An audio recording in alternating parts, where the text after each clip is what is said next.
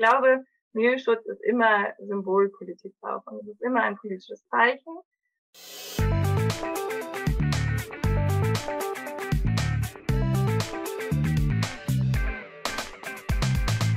Herzlich willkommen, meine Damen und Herren, zu einer weiteren Folge unseres Ruhrpots. Wir wollen uns heute ähm, mit der Milieuschutzsatzung beschäftigen. Die Milieuschutzsatzung ist ein Instrument des Erhaltungsrechts und geregelt in 172 BauGB. Wir wollen eben reingucken. Darin steht, die Gemeinde kann in, einer, in einem Bebauungsplan oder durch eine sonstige Satzung Gebiete bezeichnen, in denen erstens zur Erhaltung der städtebaulichen Eigenart des Gebietes aufgrund seiner städtebaulichen Gestalt oder zweitens zur Erhaltung der Zusammensetzung der Wohnbevölkerung oder drittens bei städtebaulichen Umstrukturierungen der Rückbau, die Änderung oder die Nutzungsänderung baulicher Anlagen der Genehmigung bedürfen. Was die Milieuschutzsatzung bewirkt, ist, dass in den davon betroffenen Gebieten bestimmte Veränderungen der Erlaubnis bedürfen. Sie führt also ein präventives Verbot mit Erlaubnisvorbehalt ein. Und im Falle der Milieuschutzsatzung ist es in vielen Bundesländern darüber hinaus so, dass auch die Umwandlung in Eigentumswohnungen die Genehmigung braucht. Insofern fangen wir also hier mit ordnungsrechtlichen Instrumenten eine Situation auf, bei der wir der, Auffassung sind, da kippt ein Gebiet in eine städtebaulich nicht erwünschte Richtung ab oder droht abzukippen und dementsprechend beschränken wir ähm, die Eigentümerrechte. Gerade im Fall der Milieuschutzsatzung ähm, stellen sich sehr schwierige sozialpolitische und rechtliche Fragen. Das fängt damit an, was ist eigentlich ein Milieu und welchen Anspruch hat ein Milieu auf Schutz vor einem möglicherweise zuziehenden Milieu? Ähm, sind das nicht die normalen ähm, Verdrängungs- und Veränderungsprozesse, ähm, die man eben politisch hinnehmen muss oder gegen die man politisch, aber eben nicht städtebaulich vorgehen kann. Das sind alles schwierige Fragen. In jedem Falle ist aber zu beobachten, dass unter den Gegebenheiten ähm, des gegenwärtigen Wohnungsmarktes ähm, Milieuschutzsatzungen in vielen Ballungszentren eine Renaissance erfahren haben, ohne dass wirklich restlos geklärt wäre, ähm, welche Wirksamkeit solche Maßnahmen denn wirklich aufweisen. Und insofern stellen sich ähm, Verhältnismäßigkeitsprobleme ähm, einer solchen Maßnahme. Und diese Problematik möchte ich jetzt mit Christina Ehrhorn besprechen. Christina Ehrhorn hat hier an der Fakultät Raumplanung eine Masterarbeit zum Thema der Milieuschutzsatzung geschrieben. Und mit ihr bin ich jetzt auf Zoom verbunden. Herzlich willkommen, Frau Ehrhorn. Schön, dass das geklappt hat, dass wir in Pandemiezeiten über die Milieuschutzsatzung nach 172 BauGB reden können. Ähm, Sie haben sich darüber ja ähm, kundig gemacht und eine hervorragende Masterarbeit zum Thema geschrieben. Deshalb denke ich, sind Sie die richtige Person, um uns jetzt mal ein bisschen aufzuklären, wieso eigentlich Milieuschutzsatzungen im Moment wieder Konjunktur haben. Und wir würden gerne damit anfangen, mal zu klären, was heißt denn das eigentlich Milieuschutzsatzung? Also im BauGB ähm, steht Erhaltungssatzung zur Erhaltung der Zusammensetzung der Wohnbevölkerung. Ähm, wenn wir irgendwas erhalten und irgendwas schützen wollen, dann weist das ja darauf hin, ähm, dass es da einen gewissen Veränderungsdruck gibt. Aber wollen wir wirklich alles beschützen, wo es einen Veränderungsdruck gibt? Also würden wir wirklich sagen, da wo man besonders billig wohnen kann, da wollen wir das möglichst billig halten, soziale Probleme hin oder her. Was schützen wir, wenn wir eine Milieuschutzsatzung machen? Ja, also es geht ja um die Bevölkerungszusammensetzung und grundsätzlich gibt ja keine bestimmte Definition äh, im Gesetz, wel welche Art von Bevölkerungszusammensetzung geschützt werden kann. Und grundsätzlich sind es funktionierende Bevölkerungsstrukturen, ähm, also keine städtebaulichen Missstände äh, vorhanden sind. Aber also ich glaube, das, was in den meisten Fällen eben so gehandhabt wird, dass es darum geht, heterogene, ähm, durchmischte Stadtteile, was ja auch als Zielbild der europäischen Stadt ähm, immer steht, also funktionierende ähm, Stadtquartiere zu schützen vor einem Veränderungsdruck von außen. Also es sind ja häufig auch Gentrifizierungsprozesse, die dort stattfinden, also der Austausch von ähm, der ansässigen Bevölkerung durch eine status höhere Bevölkerungsschicht. Und genau diese Segregationsprozesse sollen eben verhindert werden. Also wenn wir mal festhalten können, ähm, dass wir uns nicht mit der Milieuschutzsatzung prinzipiell gegen die Aufwertung von städtebaulichen Quartieren ähm, zur Wehr setzen wollen, ähm, dann haben wir jedenfalls schon mal einen Punkt geklärt. Also es geht nicht darum, schlechte Quartiere in ihrer Mangelhaftigkeit zu bewahren, sondern es geht darum, funktionierende Quartiere vor einer ungewollten Veränderung zu schützen, richtig? Genau.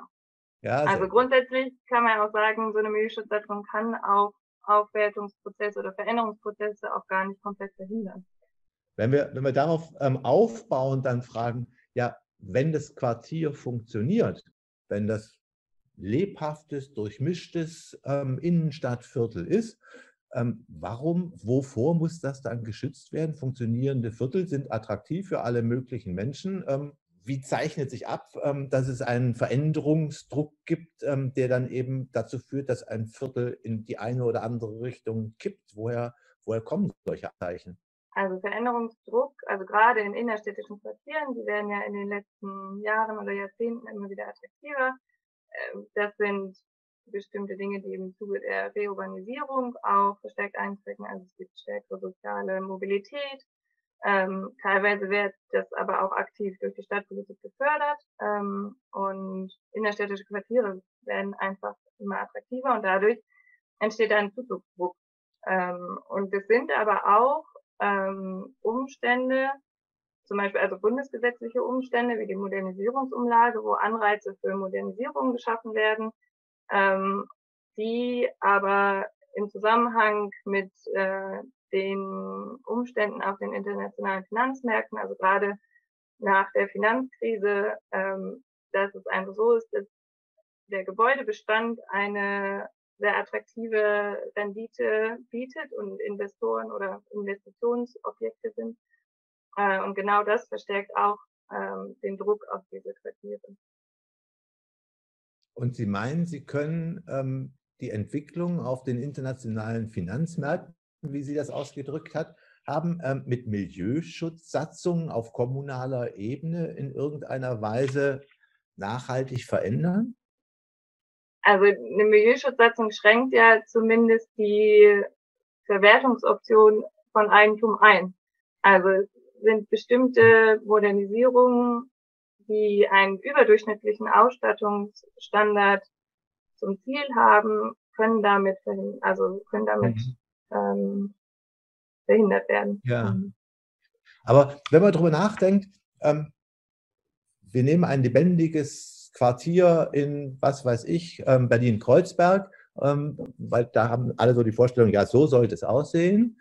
Ähm, und in der Tat, da wollen viele hin. Jede Menge Leute würden gerne am Paulinke-Ufer wohnen. Ähm, und dementsprechend gibt es einen Wahnsinnsrun auf die dortigen Mietwohnungen.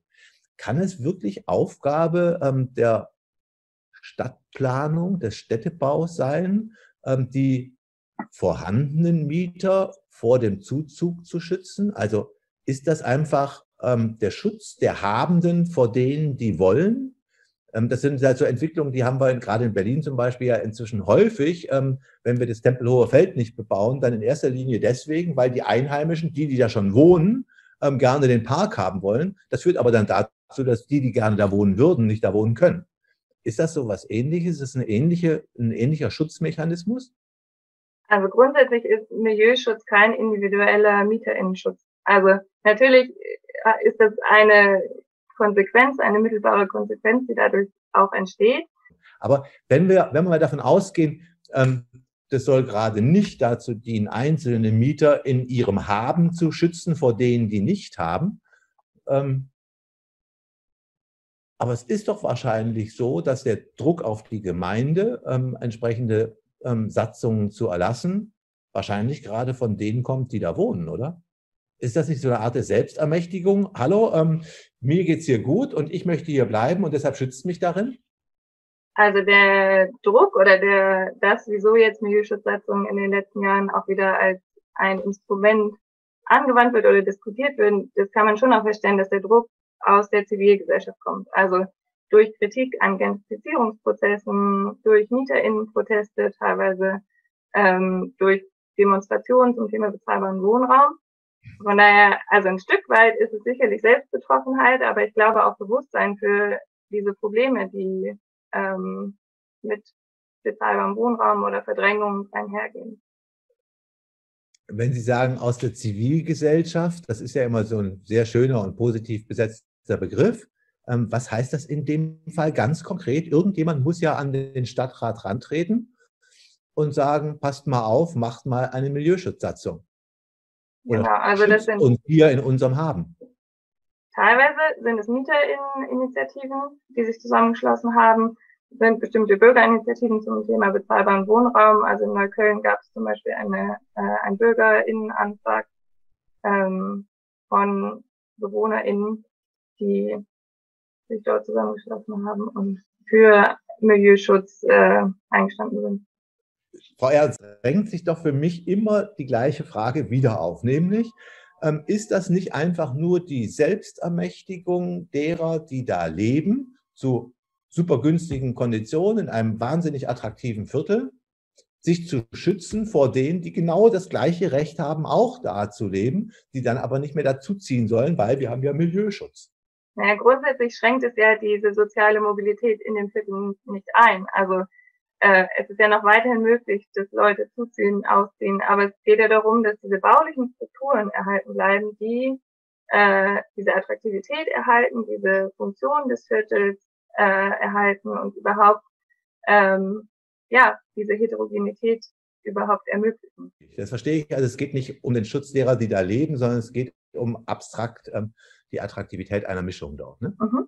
Ähm, wenn wir also sagen, das geht nicht zu Lasten derer, die da möglicherweise hinziehen möchten, ähm, ist ja doch außer Zweifel, ähm, dass es Kosten verursacht. Also den Milieuschutz ähm, gibt es nicht zum Nulltarif. Mhm. Ähm, wenn also das aus der Zivilgesellschaft das Interesse an einer solchen Milieuschutzsatzung an die Stadt herangetragen wird, ähm, dann stellt sich die Frage, ja, nach welchen Maßstäben entscheidet denn dann so ein Gemeinderat, ob eine Milieuschutzsatzung erlassen wird oder nicht? Welche Kosten-Nutzen-Kalküle werden denn da aufgemacht?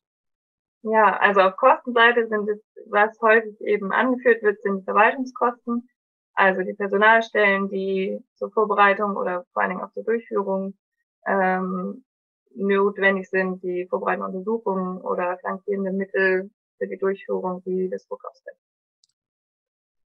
Das scheint mir aber doch jetzt mal wirklich merkwürdig zu sein, weil ähm, die wirklichen Kosten einer solchen Maßnahme entstehen ja nicht bei der öffentlichen Hand. Verwaltungskosten zum Aufstellen eines Plans und, und zur Beobachtung, ob der Plan durchgeführt wird, das mag haushalterisch am Rande vielleicht auch eine Rolle spielen, aber im Grunde sind doch ähm, ganz andere Interessenpositionen dabei ähm, abzuwägen. Also da muss es doch eigentlich um auf der einen Seite soziale Gewinne und auf der anderen Seite Eigentumsverluste geben, gehen.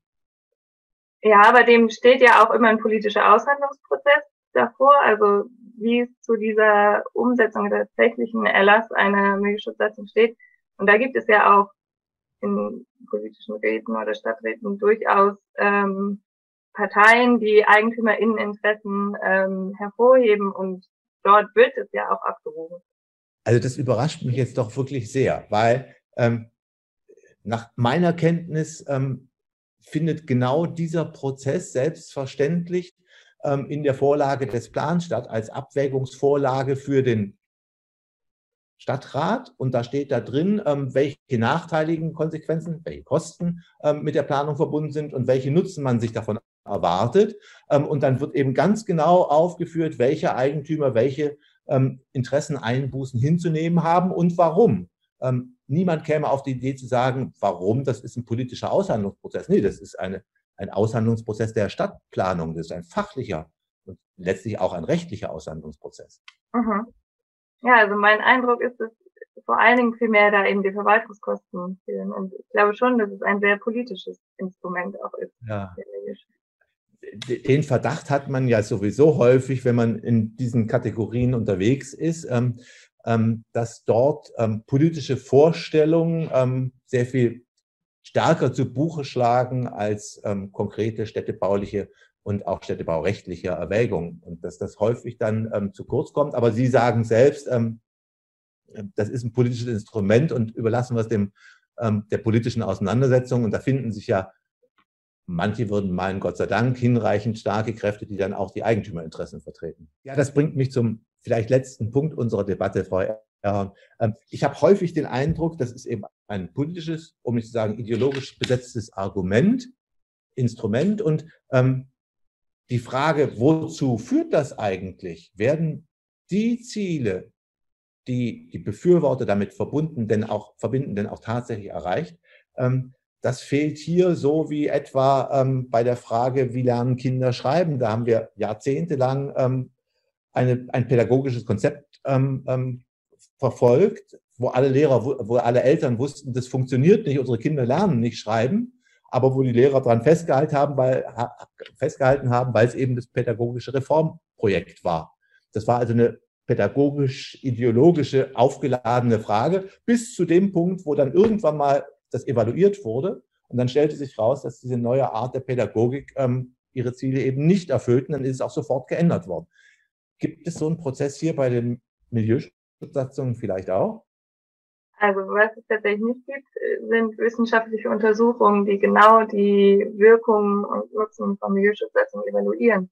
Und ich glaube, es ist auch ganz schwer, weil das ja auch ein sehr komplexes Feld ist, weil die Veränderung der, oder die Zusammensetzung der Bevölkerung wird ja nicht nur über die bauliche Struktur bestimmt, sondern da sind ja auch noch ganz viele andere Prozesse und Faktoren, die darauf einwirken, ähm, die zu Mietsteigerungen führen können. Die sind ja auch trotzdem noch Milieuschutzsatzungen möglich. Und gerade das, was auch diesen Spielraum äh, der Interpretation auch oder der Erwartungen ähm, ermöglicht, ist dieser präventive Charakter von Müllschutz. Also, dass immer die Frage ist, ähm, wurden VermieterInnen jetzt durch den Erlass von Milieuschutzsatzungen ähm, abgehalten, ähm, bestimmte Modernisierungsanträge zu stellen. Ähm, also hat es als kommunikativer Akt dieser Milieuschutz gewirkt. Ähm, oder wäre sowieso kein Veränderungsdruck ähm, da gewesen. Ähm, was ist da tatsächlich, also wenn man jetzt nur auf die Vollzugszahlen guckt, ist es durchaus auch schwer, das zu beurteilen. Ja, Sie sprechen das an, was wir jetzt in der Corona-Krise als das Präventionsparadoxon kennengelernt haben. Nachher weiß man nicht so richtig, ähm, wer sind die Väter des Erfolgs? War es, ähm, war es die Vorsorge, die man ähm, getroffen hat, also hier die Milieuschutzsatzung, oder wäre eine negative Entwicklung sowieso nicht ähm, eingetreten. Aber gleichwohl ähm, verstärkt sich bei mir jedenfalls der Verdacht, ähm, man macht mal auf Geratewohl wegen gesellschaftlichen Drucks ähm, eine Milieuschutzsatzung ohne wirklich nachzuhalten, was genau möchte man, mhm. warum möchte man das genau und welche Kosten ist man dazu bereit ähm, zu bezahlen, weil die Verwaltung zahlt ja nicht selber. Und das zweite Element ist, dass mir nicht so wirklich klar ist, ähm, inwieweit denn wirklich städtebauliche Belange im Mittelpunkt stehen und dementsprechend auch ein städtebaulicher Aushandlungsprozess stattfindet mhm. oder ob dieser städtebauliche Aushandlungsprozess nicht ausgehöhlt wird zugunsten einer politischen Auseinandersetzung, ähm, die sich letztlich auch immer wieder nur sich selbst bestätigen kann ähm, und natürlich auch nie evaluiert werden kann, weil entweder man ist eben der Auffassung, es ist gut oder es ist eben böse. Also zum ersten Punkt, ähm, ich glaube schon, dass das jetzt nicht einfach bestimmt wird. Also gerade wenn man sich die Prozesse in Neukölln anguckt, ähm, das waren ganz lange Aushandlungsprozesse, es wurden vor, vor, vorbereitende Untersuchungen gemacht oder vor, vor, Voruntersuchungen, um zu gucken, hat denn eine Milieuschutzsatzung wirklich äh, Einfluss? Also finden Prozesse statt, die von der Milieuschutzsatzung ähm, beeinflusst werden können. Also ich habe eigentlich schon den Eindruck, dass das abgewogen wird und äh, geguckt wird, sozusagen, kann eine Milieuschutzsatzung überhaupt Einfluss ausüben? Und ich glaube, es ist auch, es wird auch immer wieder betont, dass sich dessen bewusst ist, dass die Milieuschutzsatzung nur einen geringen Einfluss hat, ähm, dass es aber auch einfach wenig Mittel ähm, gibt, um solche Prozesse zu steuern äh, und auf den Bestand einzuwirken. Wenn Sie, wenn Sie Ihre Arbeit zusammenfassen würden, würden Sie sagen, ja, Milieuschutzsatzung ist vielleicht jetzt nicht so das ganz scharfe Schwert, aber kann wirklich substanziell ähm, dazu beitragen, ähm, unerwünschte Prozesse zumindest abzufedern?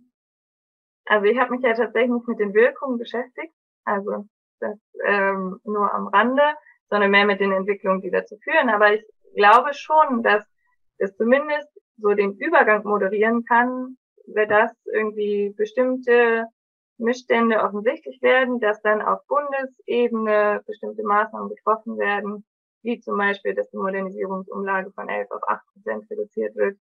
Ähm, und dass es eben den Kommunen ermöglicht, darauf zu reagieren, auf die Prozesse, die in ihren Städten abläufen, ähm, um zumindest diese Prozesse irgendwie zu kanalisieren oder abzumildern ähm, und die sozialpolitischen Folgen und die städtebaulichen Folgen ähm, zu mindern. Und zumindest irgendwie so als Eindruck, jetzt die Gebiete, die unter Milieuschutz gestellt werden, in vielen Städten sind auch die Gebiete, die schon in den 90er Jahren unter Milieuschutz gestellt waren.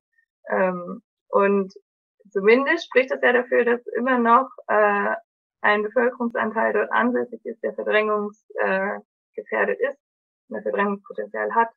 Ähm, und da kann man natürlich jetzt zumindest äh, ist es ja ein Hinweis, dass möglicherweise der Milieuschutz eben geschafft hat, diesen Druck, den es gibt, gerade auch durch Modernisierungszyklen von Gebäuden abzumildern ähm, und bestimmte Bevölkerungszusammensetzungen auch zu erhalten.